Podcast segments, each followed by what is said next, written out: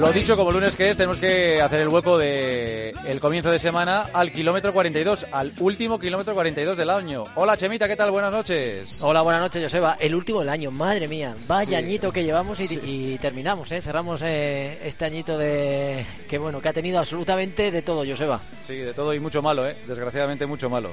Pues sí, bueno, mucho malo y alguna cosa buena también ha habido por ahí, ¿eh? o sea que, bueno, al final cuando haces balance yo soy de los que prefiero quedarme siempre con las cosas eh, positivas que han pasado en la vida y procuro olvidarme en la medida de lo posible de las cosas malas que tampoco pues tenemos necesidad de que se queden ahí, ¿no? Así que siempre intentar esa mentalidad positiva llevarla a todos los sentidos. Y suelo acordarme de las cosas buenas y las malas las olvido. Sí, señor, esa es una buena forma de, enfocar el, el nuevo año. Y vamos a, claro, lo tradicional en este país es terminar el año corriendo este año se puede correr, pero de otra forma, porque los datos de, las San Silvestres son cada vez más espectaculares. 1.293 San Silvestres hay en España y, sobre todo, lo que ha crecido en, los últimos años, ¿eh? porque del 2016 hasta la actualidad prácticamente se han doblado las San Silvestres. Hemos pasado de medio millón de corredores a más de 700.000, casi la mitad mujeres, o sea que son datos extraordinarios. Joder, ¿quién, nos lo iba a decir hace años, ¿no? Cuando era lo de despedir el año corriendo era cosa de muy poquitos y, bueno, eh, hoy en día yo creo que son muchísimos los miles, ya has dicho, casi 700.000 personas son las que salen a correr.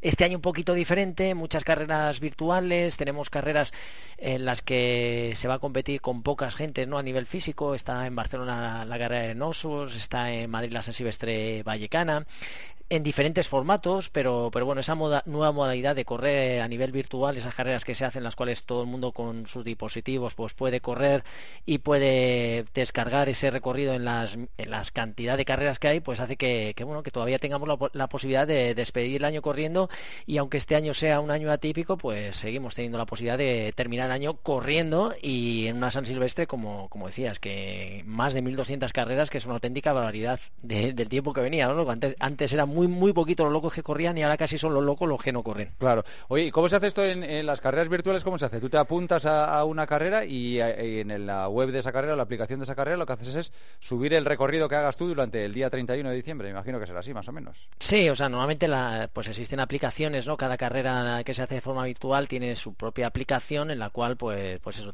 eh, lo que haces es correr con el dispositivo en el cual puedas tengas descargada esa aplicación y automáticamente cuando termina terminas, pues tu tiempo se descarga y, bueno, pues al final apareces una clasificación, incluso, bueno, yo he hecho alguna carrera virtual, pues luego te mandan a casa la medalla, aparece el tiempo que has hecho, la posición en la que has quedado y bueno, alguna variación sí que suele haber, hay, alguno que se queja que ha corrido, mira, tenemos un amigo oyente, David, al final, que, este año corrió la maratón de Nueva York de forma virtual y él acreditó 42 con 200 metros y al final en la maratón pues no se lo dieron por un error eh, cuando ellos aplican, eh, no sé si aún tipo de coeficiente corrector y, le, no se la dieron por, finalizada, ¿no? Así que, bueno, estas las cosas que tienen un poco, yo creo que todavía estamos en plena construcción de ese modelo de carreras al que vamos y, bueno, pues eh, como te decía, es sencillo, una aplicación, corres con el dispositivo, al final se descarga y automáticamente pues terminas en un puesto determinado con un tiempo y es como, como corres, ¿no? O sea que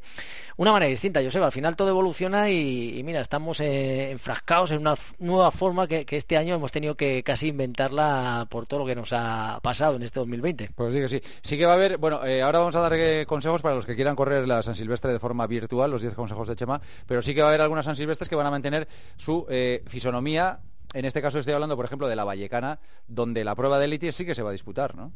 Sí, bueno, varía el circuito porque mm, este año, pues para no perder la tradición que siguiera estando en Vallecas, se va a hacer en el Sánchez Vallecas, se iba a hacer en un primer momento en la Castellana, se cambió y la participación está bastante acotada a gente que tenía que acreditar unas marcas mínimas y bueno, pues por parte española van a correr absolutamente casi todos los corredores, los que están más en forma del panorama pues español, que han corrido muy bien, eh, tipo Landasen, eh, Tony Abadía, Yago, o sea, muchísimos corredores y corredoras y, bueno, pues eh, han estado la organización dando un poco los corredores a nivel internacional que van a venir, hoy hemos visto que era Paul Chelimo, un subcampeón olímpico de 5.000, tenemos, tienen también a un etíope, Maru Teferi, eh, también a un atleta de Burundi, con lo cual una carrera que, bueno, va a estar también televisada como todos los años y, tendremos la oportunidad de ver atletismo bueno. Una carrera de cuatro vueltas, un circuito de dos kilómetros y medio, que creo que son 60 o 70 metros de desnivel lo que tienen, en un circuito que, bueno, que, es, que esperemos que nos hagan disfrutar y, en teoría van a intentar un récord del mundo la distancia, así que veremos qué nos depara. Y en mujeres también habrá lo africano y con las mejores corredoras españolas. Así que mm, aquí y en Nosos en Barcelona, en la, pues también Carlos Mayo, que va a intentar abatir el récord de España. Así que hay alicientes para, para terminar el año de, de, una forma, pues, pues como nos gusta a nosotros, ¿no? Corriendo y, a tope. Pues mira qué bien. Chema, danos 10 consejos para los que corran a San Silvestre de forma virtual. Pues mira, Joseba, el primero sería que eligiéramos un trazado que no hubiera mucha gente. O sea, que estamos hablando, sobre todo pensando en todas las medidas COVID que hay, pues si vamos a, buscar un circuito, pues el trazado que, que, sea lo menos transitado y sobre todo que sea lo más favorable posible, ¿no?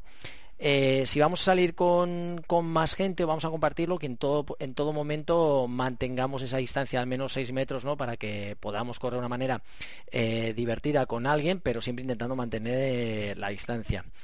Eh, si vamos a correr por algún sitio que va a haber público, pues también intentando mantener esa, esa distancia de seguridad. Como ve, Joseba, lo de la distancia de seguridad es, es, clave y mis consejos es que tanto que vayamos solo en los circuitos, siempre intentando evitar en la medida lo posible el, contacto con, con la gente.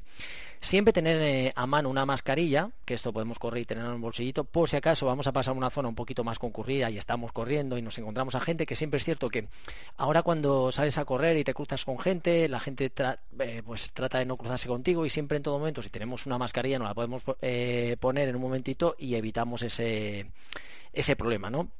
Luego, por ejemplo, el, cuando terminamos la carrera, que si hacemos una carrera virtual y hemos salido con gente manteniendo la distancia y cumpliendo todo el protocolo ¿no? de que nos recomiendan, luego no echarlo todo a perder. Es decir, no terminamos de correr y no nos vamos a pegar abrazos y no nos vamos a volver a juntar. O sea que, sobre todo, no relajarse después de haber terminado nuestra carrera, porque al final la mayor la mejor manera de festejar la carrera es corriendo y disfrutando la carrera y esa esa, esa forma pues eh, está en que cumplamos todos los protocolos y que disfrutemos la carrera luego también es importante cumplir con todos los protocolos que hacemos habitualmente de todo, o sea, lo que llamamos el entrenamiento invisible, que si vamos a hacer una carrera virtual a una hora determinada, pues como siempre, cuidar nuestra alimentación, nuestra hidratación, la ropa que vamos a llevar, es importante que está haciendo muchísimo frío, tenemos que cuidar, dependiendo de a qué ritmo vamos a hacer o qué temperatura vamos a tener, podemos llevar una ropa u otra, no eh, llevar muchas capas como si fuéramos una cebolla, sino llevar la ropa necesaria, o sea, si eres, tienes mucho frío en las manos, eh, llevar unos guantes, una camiseta ten térmica y a lo mejor una chaquetilla. Dependiendo un poco del frío que, tengamos, yo soy partidario siempre con esas dos prendas de arriba, más o menos vamos bien. Gorro a lo mejor para proteger las orejas y la zona del cráneo, que suele ser una, zona que, nos baja bastante la temperatura. Y luego ir con mallas dependiendo del frío como, como lo notemos. ¿no? Y como te decía, eso es importante cuidar las, las, horas habituales de, de ingesta calórica, de lo que vayamos a comer, lo que vayamos a beber, el descanso previo, todos esos hábitos, como siempre, los tenemos que hacer. Y, bueno, sobre todo si vamos a, competir y estamos eh, incluso tomar eh, yo que sé, algún gel, es importante también que ya lo hablamos la semana pasada, ¿no? Lo de que no tirar ningún tipo de envase ni de desperdicio, intentar luego devolverlo para casa para luego tirarlo, ¿no? Así que más o menos estos serían los consejos más bien eh, orientados a seguir cumpliendo el protocolo, vayamos por donde vayamos, intentar evitar el gente, buscar un circuito lo más favorable posible, intentar estar lo más lo mejor, lo más alejados posible de, la gente en la medida de lo posible y luego cumplir con los consejos de siempre de dos, tres horas antes no haber comido mucho, si vamos a hacer una, una San Silvestre fuerte, pues el día anterior comer un poquito más de hidratos eh, y luego pues eso, dejar la aceleración y el alcohol para, después por la noche. Sí, señor, qué tiempo habrá además. Cada uno en su casa, cada uno en su casa, eso sí. ¿eh? y el alcohol y todo, ¿eh? O sea, que cuando hablamos de hidratación y todo eso, la hidratación del alcohol lo dejamos para, para después para, para celebrar. Sí, señor. Eh, teníamos previsto hablar con ella, pero no podemos hacerlo hoy porque es una ilustre corredora de la San Silvestre que además después de correr la San Silvestre se va rápidamente a la Puerta del Sol para retransmitir las campanadas de, Nochevieja, Sana y Garteburo, que este año también estará en la 1. Pero es que hasta ahora, creo que hasta las dos y media de la mañana, está el programa Inocente Inocente, que anualmente eh, suele pues cobrarle bromas a gente famosa con el objetivo de recaudar fondos para, para diversas causas sociales. No puede estar en directo con nosotros, pero sí que nos ha dejado un mensaje. Mira. Hola Chema, hola Joseba, ¿qué tal? Un abrazo muy fuerte a todos los oyentes de Kilómetro 42.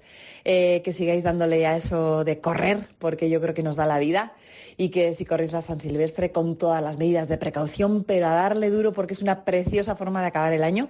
Yo lo hago siempre que puedo y merece la pena. Así que nada, un beso muy grande y espero veros muy pronto. ¡Feliz año a todos! Hasta pronto. Hasta pronto y gracias. Mira qué bien, De todas formas, este año no podría correr, ¿no, Chema? Porque está lesionada. Sí, bueno, eh, se ha hecho una avería, un esguince. Es, un habitual de la San Silvestre, Sane, de... Bueno, lleva ya muchísimos años corriendo y, bueno, se ha hecho un esguince que, que tenía el pie súper hinchado y, nada, esperemos que se recupere. En cuanto pueda se, se, pondrá a correr. Pero este año yo creo que va a tener un poquito complicado por ese por ese esguince. Pero bueno, pronto la tendremos y un día podemos salir a correr con ella. Joseba, que no veas cómo le pega también. Pues, pues yo encantado, vamos. Otra, otra de las cosas, mira, hablamos de las cosas buenas del año. Hemos compartido incluso kilómetros este año junto, Juanma, y no pensaba yo eso. ¿eh? O sea, ha sido de los momentos más grandes de, del 2020. poder sacar a correr a Juanma. Contigo ya lo sé que tú puedes más, pero... Se está recuperando todavía, ¿eh? una semana después. Fíjate, fíjate, ha tenido que pedir vacaciones, ¿no? sí, señor. Le hemos dado unos días para que se le desentumezca la, musculatura. Ya que estás con el balance del año, Chema, el atletismo, el running también ha sabido sobreponerse a todo lo del COVID y afortunadamente hemos terminado el año pues con competiciones, limitadas evidentemente como todo, pero con competiciones. Sí, ha sido un año al final interesante, ¿eh? porque un año tan complicado con el confinamiento, con la pandemia, con la ausencia de competiciones, con los atletas sin tener esos objetivos claros, sin haber tenido los Juegos Olímpicos, ha habido que reinventarse y, y la suerte hemos el atletismo español para mí lo ha sacado con, muy buena nota, ¿no? Hemos empezado a final por lo último con Landasen, que ya le tuvimos con ese récord de España, incluso Marta Galimani en chicas intentando ese récord de España maratón.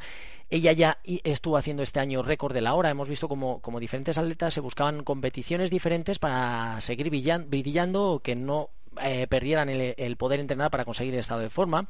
Hemos visto como el mediofondo con Gómez y con Fontes vuelven otra vez a resurgir, a renacer el, el mediofondo español.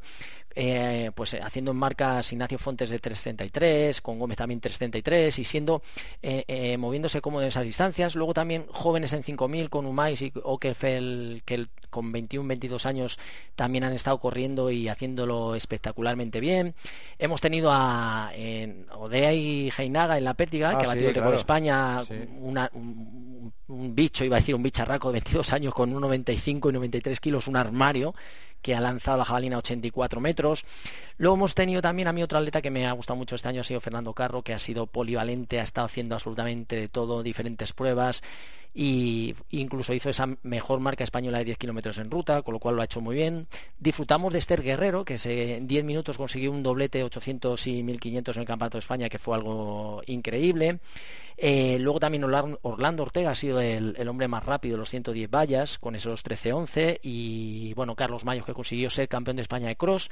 Y luego hizo una estratosférica marca en el Mundial de Media con 60 minutos 6 segundos, que es la segunda mejor marca española de historia. Y, bueno, pues terminar con Pablo Torrijos, que se marcó un 17 18 en triple, batiendo el récord en Orense. Que, bueno, yo creo que han sido eh, momentos del atletismo español interesantes. Yo creo también felicitar la labor que ha hecho la federación porque ha metido controles, ha intentado hacer la, mayor pruebas posibles ¿no? para que los atletas tuvieran esos objetivos. Y yo creo que ha sido un año, fíjate, muy interesante. Una, cosa mala que ha pasado, por ejemplo, para terminar el año, también ha sido que al final el CAR ha cerrado las instalaciones y... Está la gente un poco cabreada con eso. Sí, sí, sí. Además, yo se va con razón porque eh, te encuentras un papel que te dice que el, que el CAR va a cerrar sus instalaciones el 24, 25, 26, 27, 31 y 1 y ostras, los atletas, los deportistas tienen que entrenar, o sea, no puedes perder pues esa semana de tu vida cuando tienes objetivos a la vista, ¿no? Cuando estás preparando en medio de tu entrenamiento no puedes quedarte sin lugar donde, entrenar, ¿no? Y yo creo que es una de las cosas que tendrían que hacer los políticos, que estas cosas, los deportistas al final son trabajadores esclavos de su trabajo, por así decirlo, y no pueden permitirse e, esa ausencia, ¿no? de instalaciones para no poder entrenar, ¿no? Y es una de las cosas que a mí no me gusta y los deportistas tienen que tener sus instalaciones para poder entrenar. Sí, señor. Oye, Chemi, para terminar, que nos lo preguntan muchos oyentes, eh, te ven muchas veces correr sobre hierba y preguntan si es eh, más beneficioso eso o no y qué calzado hay que utilizar para, para ello. Bueno, la hierba, que es verdad que durante esta semana me, eh, yo se lo han preguntado muchísimo, que por qué entreno en la hierba y no entreno en, la hierba sintética, que es eh, lo que suele ir en, suele estar en los estadios, ¿no? en los campos de fútbol alrededor, ¿no? en las pistas de atletismo también, esa hierba sintética que lleva capas, eh, no solo hierba, sino que lleva debajo bastantes capas, con lo cual es una superficie que es mucho más cómoda, es una superficie, muy agradecida y es también rápida, ¿no? y sobre todo en esa superficie lo que, lo que te hace es que tu musculatura se sobrecarga muchísimo menos, entonces te permite entrenar mucho más rápido y la sobrecarga que les llevas a tus músculos es menor que si lo hicieras en el tartán.